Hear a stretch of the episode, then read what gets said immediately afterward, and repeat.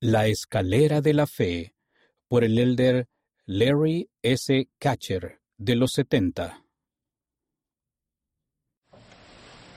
¿Cómo afectarán los desafíos de la vida a nuestra fe en Jesucristo?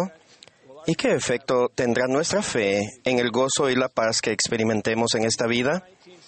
Era el año 1977. Sonó el teléfono y el mensaje nos partió el corazón. Carolyn y Doug Debs estaban mudándose a su nuevo hogar después de terminar sus estudios de posgrado. El quórum de elders había llegado para cargar el camión de la mudanza. Doug, asegurándose de que el camino estaba despejado antes de retroceder, echó un último vistazo. Lo que no pudo ver fue a su pequeña hija Jenny correr detrás del camión en el momento menos oportuno. En un instante su querida Jenny se había ido. ¿Qué sucedería después? El dolor tan profundo que sentían y la inconcebible sensación de pérdida crearían un abismo irreconciliable entre Carolyn y Doug? ¿O uniría sus corazones y fortalecería su fe en el plan del Padre Celestial? El trayecto a través de sus aflicciones ha sido largo y doloroso, pero de algún lugar surgieron las reservas espirituales para no perder la esperanza, sino perseverar en su camino. De alguna manera, esta increíble pareja se hizo aún más semejante a Cristo, más comprometida, más compasiva. Creían que en su momento Dios consagraría sus aflicciones para su provecho. Aunque el dolor y la pérdida no se desvanecerían por completo, Carolyn y Doug se han sentido reconfortados por la seguridad de que al permanecer firmemente en la senda de los convenios, su amada Jenny sería suya para siempre. Su ejemplo ha fortalecido mi fe en el plan del Señor. Nosotros no vemos todas las cosas. Él sí. El Señor le dijo a José Smith en la cárcel de Liberty que todas estas cosas te servirán de experiencia y serán para tu bien. El Hijo del Hombre ha descendido debajo de todo ello. ¿Eres tú mayor que Él? Cuando aceptamos la voluntad del Señor, Él nos enseña a andar con Él. Cuando era un joven misionero sirviendo en Tahití, se me pidió que bendijera a un bebé enfermo. Colocamos las manos sobre su cabeza y lo bendijimos para que mejorara. Su salud comenzó a mejorar, pero luego volvió a enfermar. Lo bendijimos por segunda vez con el mismo resultado. Llegó una tercera solicitud. Suplicamos al Señor que nos hiciera su voluntad. Poco después, aquel pequeño espíritu regresó a su hogar celestial. Nos sentimos en paz. Nosotros queríamos que el bebé viviera, pero el Señor tenía otros planes. Aceptar su voluntad en lugar de la nuestra es la clave para hallar gozo a pesar de las circunstancias. La fe sencilla que tenemos en Jesucristo al empezar a aprender sobre Él puede permanecer en nuestro corazón al enfrentar los desafíos de la vida. Nuestra fe en Él puede guiarnos y lo hará a través de las complejidades de la vida. De hecho, encontraremos que hay simplicidad al otro lado de las complejidades de la vida, cuando permanecemos firmes en Cristo, teniendo un fulgor perfecto de esperanza. Parte del propósito de la vida es permitir que esas posibles piedras de tropiezo se conviertan en peldaños mientras subimos lo que yo llamo la escalera de la fe. Una escalera porque sugiere que la fe no es estática. Podemos subir y bajar según las decisiones que tomemos al esforzarnos para, por edificar la fe en el Salvador, tal vez no comprendamos plenamente el amor de Dios por nosotros y obedezcamos sus leyes por un sentido de obligación.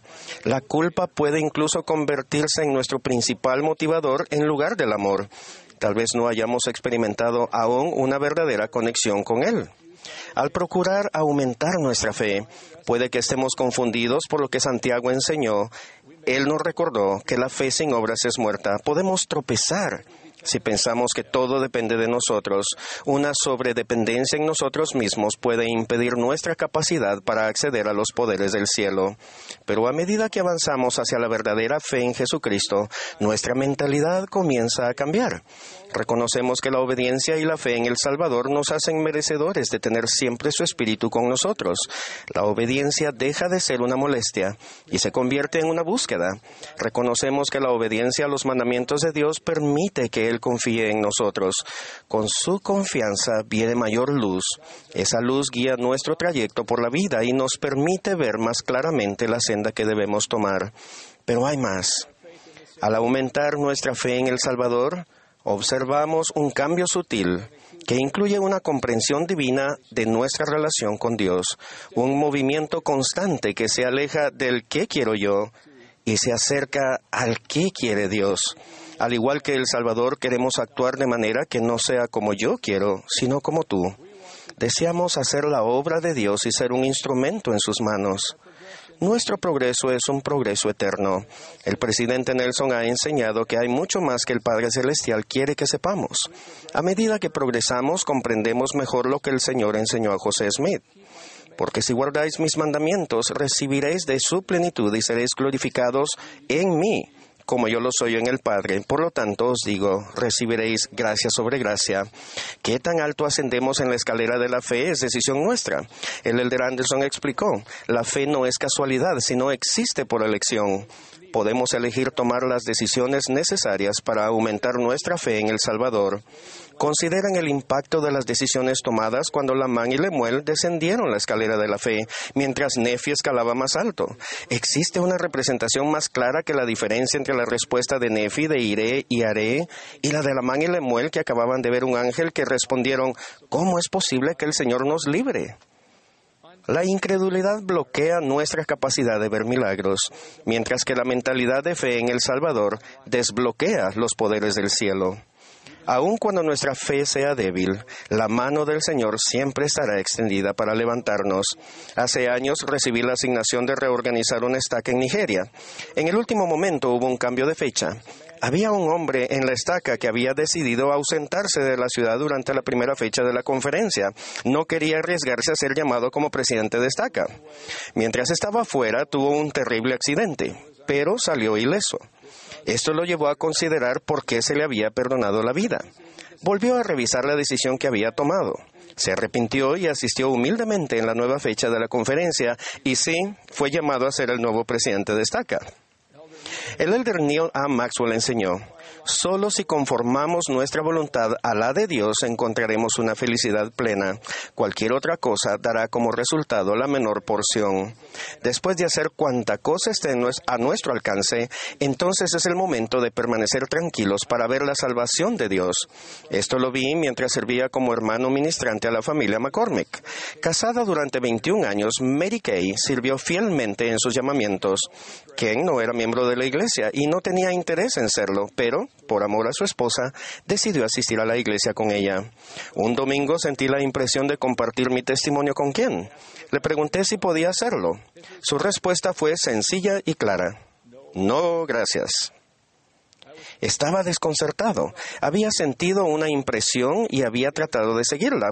Era tentador decidir que ya había hecho mi parte, pero después de orar y reflexionar pude ver que, aunque mis intenciones eran correctas, había confiado demasiado en mí, en mí mismo y muy poco en el Señor. Más tarde volví, pero con una mentalidad diferente. Iría simplemente como un instrumento en las manos del Señor, sin otro deseo que el de seguir al Espíritu. Junto con mi fiel compañero, Gerald Cardon, entramos a la casa de los McCormick. Poco después me sentí impulsado a invitar a Gerald a cantar Yo sé que vive mi Señor. Me miró extrañado, pero teniendo fe en mí, en mi fe, lo hizo. Un hermoso espíritu llegó a la sala. Recibimos la impresión de invitar a Mary Kay y Kristen, su hija, a compartir sus, sus testimonios.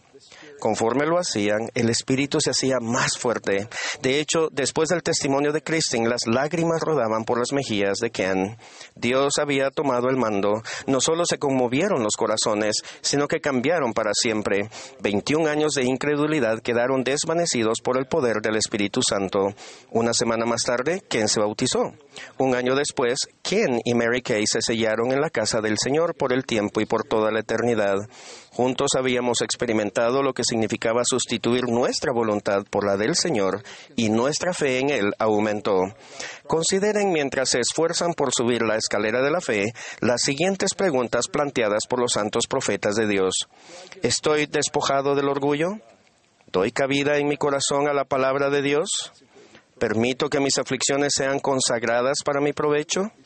¿Estoy dispuesto a dejar que mi voluntad sea absorbida por la voluntad del Padre? Si he sentido el deseo de cantar la canción del amor que redime, ¿puedo sentirlo ahora? ¿Dejo que Dios prevalezca en mi vida? Si consideran que su camino actual está en conflicto con su fe en el Salvador, entonces por favor busquen su camino de regreso a Él y a la senda de los convenios. Su exaltación y la de su posteridad dependen de ello.